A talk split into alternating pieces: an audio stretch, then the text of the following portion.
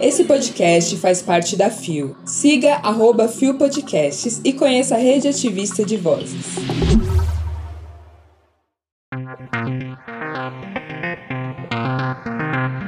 Campanha Todo Amor Primore promoverá casamento comunitário LGBTQIA+, em BH. Pesquisa afirma que casais homoafetivos são mais felizes. Estados Unidos sanciona a lei que protege casamento de pessoas do mesmo gênero. Sexta-feira, 16 de dezembro de 2022. Olá, esse é mais um Bom Dia Bicha, Bia Carmo na área, galerinha. Bora de notícias. Levanta, viada, vamos assim. O seu podcast diário de notícias sobre as comunidades LGBT QIAP+. Seis e ônibus. Gay Blog. Empresa de eventos de BH organizará casamento coletivo gratuito para LGBTQIA+. Publicado em 9 de dezembro de 2022, o site não informou a pessoa responsável pela matéria. A Primor Eventos, um dos maiores grupos do setor no Brasil, está convocando casais homoafetivos para uma festa de casamento comunitária e gratuita, que será realizada em Belo Horizonte, Minas Gerais. Uma grande celebração será oferecida para 160 pessoas, 40 casais LGBTQIA+, residentes na cidade e seus convidados, no Salão Giardino, na orla da Lagoa da Pampulha. O casamento beneficente ocorrerá no dia 9 de fevereiro de 2023 e os preparativos já começaram. As pessoas contempladas terão tudo o que o momento pede: salão de festas, buffet de doces, salgados, bebidas e drinks, fotos e vídeos profissionais, bênção comunitária, etc. Mais do que promover uma festa gratuita, a campanha Todo Amor Primore quer chamar atenção para a diversidade de gênero e mostrar que toda forma de amor tem que ser respeitada e também celebrada. A iniciativa é do CEO da Primore Eventos, Thiago Barbosa. Estamos orgulhosos por realizar o sonho desses casais e esperamos dar o exemplo para que ações como essas sejam multiplicadas. No total, 40 casais homoafetivos vão participar da festa comunitária e cada casal poderá levar dois convidados. O casamento também será transmitido ao vivo para amigos e familiares que não puderem estar presentes. Para participar, basta enviar um vídeo contando a história do casal para o host site da campanha, que estará disponível entre 12 de dezembro de 2022 e 2 de janeiro de 2023. Gente, quem é de BH e está nos ouvindo neste exato momento, ou conhece, né? Vocês conhecem pessoas de BH, esse é o momento, hein? E aí, bicha? O link para as inscrições está nas redes sociais da Primor Eventos. Então, aos que forem participar desse casamento coletivo, muitas felicidades e amor na união de vocês. Que esse amor prospere, seja duradouro, tenha muita confiança, muito companheirismo. Churrasquinho, cervejinha gelada e vamos dar Eu confesso que eu nunca entendi muito essa vibe de casar com várias pessoas desconhecidas casando ao mesmo tempo, no mesmo lugar, dividindo a festa. Cheio de sapatão. Sei lá, casamento é uma parada sei, tão importante para quem acredita, né? É, gata. Então, a festa ao menos poderia ser separada, né? E eu acho que eles já devem ter pensado, né? Uma forma de viabilizar isso e talvez por falta de recursos não seja possível, né? Talvez não, quase toda certeza. Mas ao menos, né, que a visibilidade desse evento chame a atenção daquelas marcas, sabe? Aquelas que só lembram da gente em junho. Então, ô marcas, bora prestar atenção, cheguem junto para incentivar essa iniciativa, cheguem com grana para melhorar todos esses casamentos, para que mais, mais, mais pessoas da comunidade LGBTQIAPN+ possam casar, hein? Bota a cara no sol, mona. E Lula, você prometeu. Você prometeu pra gente. Eu também quero casar em 2023. Então, todo mundo que tiver interessado, vem de DM, bebê. Um beijo. Deu no UOL. Casais do mesmo gênero são mais felizes? Pesquisa garante que sim. Publicado em 10 de dezembro de 2022 por Ana Canosa, via Universa. Existe uma crença popular de que casais do mesmo gênero teriam menos problemas conjugais do que casais heterossexuais. Quantas vezes já não escutei mulheres maldizendo a própria heterossexualidade, sugerindo que ser lésbica resolveria os conflitos tão comuns na relação com pessoas de gênero diferente? Uma pesquisa norte-americana avaliou a resposta de 418 cônjuges em casamentos heterossexuais e homossexuais. Os resultados indicaram que tanto homens quanto mulheres em casamentos do mesmo sexo são mais propensos a lidar com o estresse de forma colaborativa do que os casais heterossexuais. No caso das mulheres, a disparidade é ainda maior. Elas relataram mais reações negativas de seus cônjuges do que as mulheres casadas com outras mulheres. Em sociedades nas quais há muita desigualdade de gênero, muitos conflitos conjugais dizem respeito à divisão de tarefas em casa, cuidados e educação dos filhos e maneira de expressar o afeto e vivenciar o sexo. Um casal heterossexual em sociedades patriarcais e machistas já parte de posições diferentes, o que dificulta o entendimento das necessidades individuais. Quando os papéis são rígidos e você tem uma pessoa que goza o privilégio de dar as regras ou decidir que tipo de assunto pode ou não ser discutido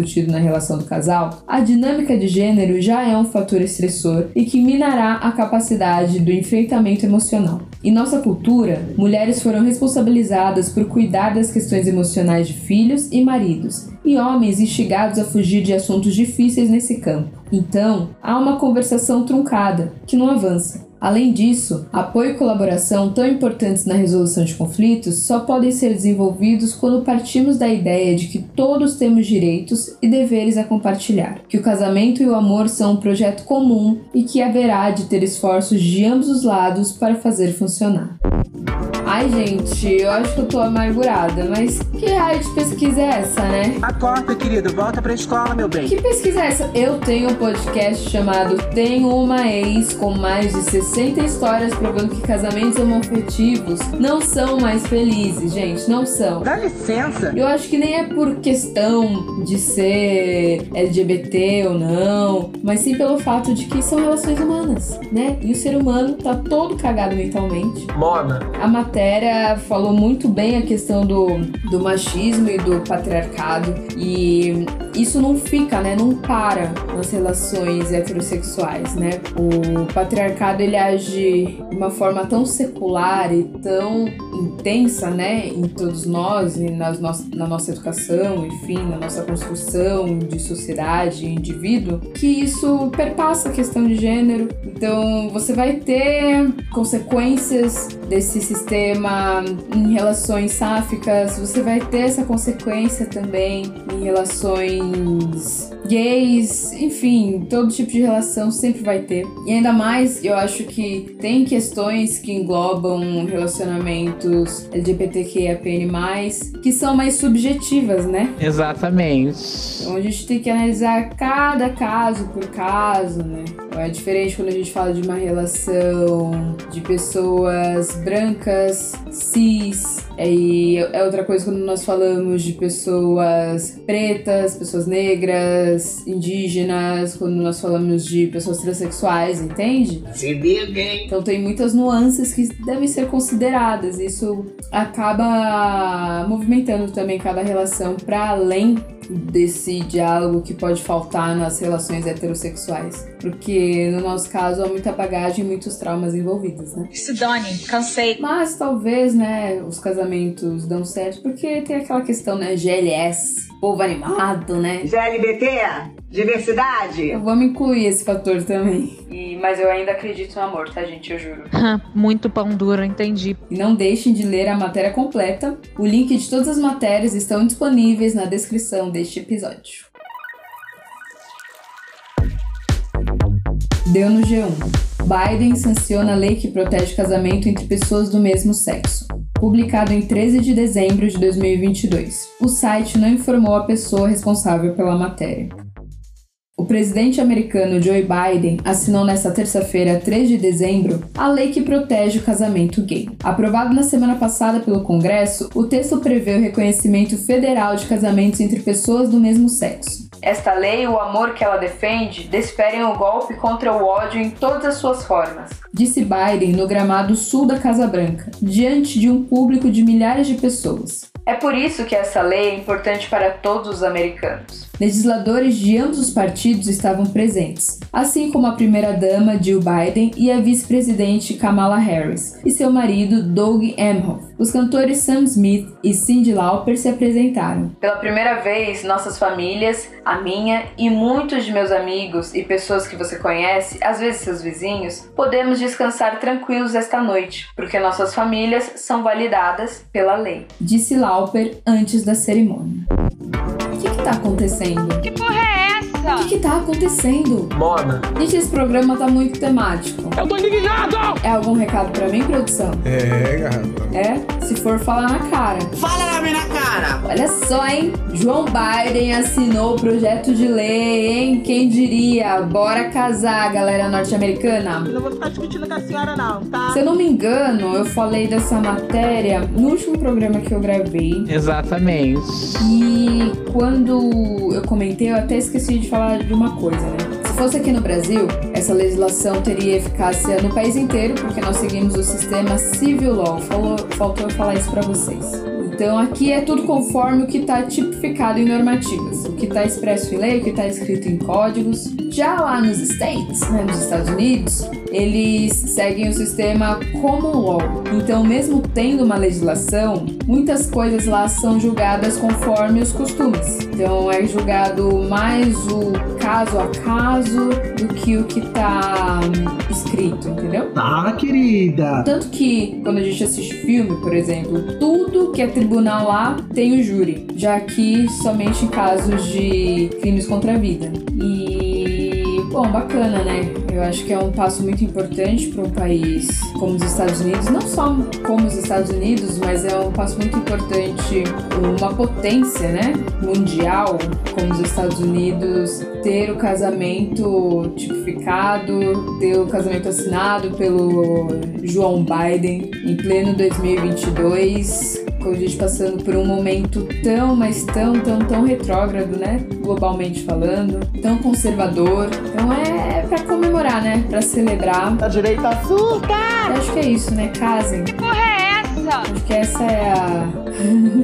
a mensagem deste, deste episódio do Bom Dia Bicha.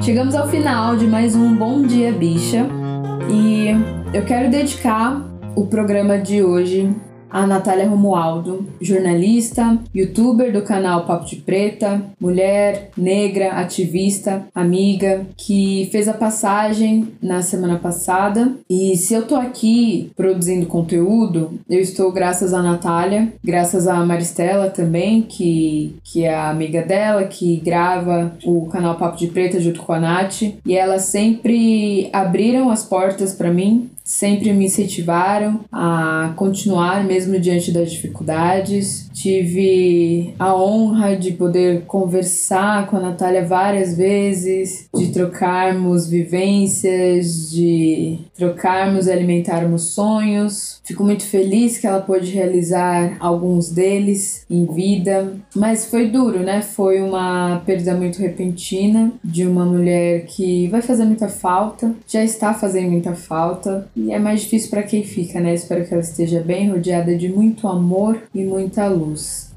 E o Bom Dia Bicha, ele vai entrar em recesso, produção? Exatamente. De qualquer forma, hoje é o último episódio que eu gravo em 2022. Foi um ano corrido, um ano cheio de notícias difíceis e cruéis de serem dadas. Eu queria muito estar terminando esse episódio em outra vibe, uma vibe mais animadona, mas realmente a passagem da Natália é algo que mexeu muito comigo. Então, enfim, é importante também a gente respeitar os nossos momentos, né? É sobre isso, cara, e tudo bem. Mas foi um prazer poder estar aqui com vocês nesse ano. Um prazer passar a fazer parte desse time do Bom Dia Bicha. Obrigada, GG, pelo convite, pela confiança. E obrigada a todo mundo, né? Pela paciência, pelas vezes que, que conseguiram me cobrir nas minhas ausências. Se coloca no lugar dela 5 segundos. Um ótimo 2023 para todo mundo que está nos ouvindo agora. Lula ganhou, mas mesmo assim nós sabemos que o nosso corre é outro. Então eu espero contar com vocês ano que vem para o que der e vier. Se liga, hein? Espero contar com a audição de vocês aqui no Bom Dia Bicha. Vem, vem! Uma ótima virada de ano, cuidado com os excessos e feliz 2023. Menina, a gente vai se divertir horrores. O Bom Dia Bicha tem identidade visual, edição e produção de Rod Gomes, idealização de GG, pesquisa e roteiro de Zé Henrique Freitas, que também apresenta juntamente com Nara Lívia, Rod Gomes, Isa Potter e Bia Carmo. O programa integra Fio Podcasts. Conheça os outros programas da Rede Ativista de Vozes. E não deixe de nos visitar e de nos seguir nas nossas redes sociais. Os links para as redes e para as matérias que você ouviu neste episódio estão na descrição. Nos encontraremos nos próximos programas, mas não se esqueçam que o podcast é diário. Ouça o Bom Dia Bicha nos principais reprodutores de podcasts. E além do Bom Dia Bicha, vocês já sabem, vocês podem me encontrar no podcast Tem Uma Ex. Eu tenho uma ex. Toda terça-feira é um episódio novo contando histórias babadeiras de ex.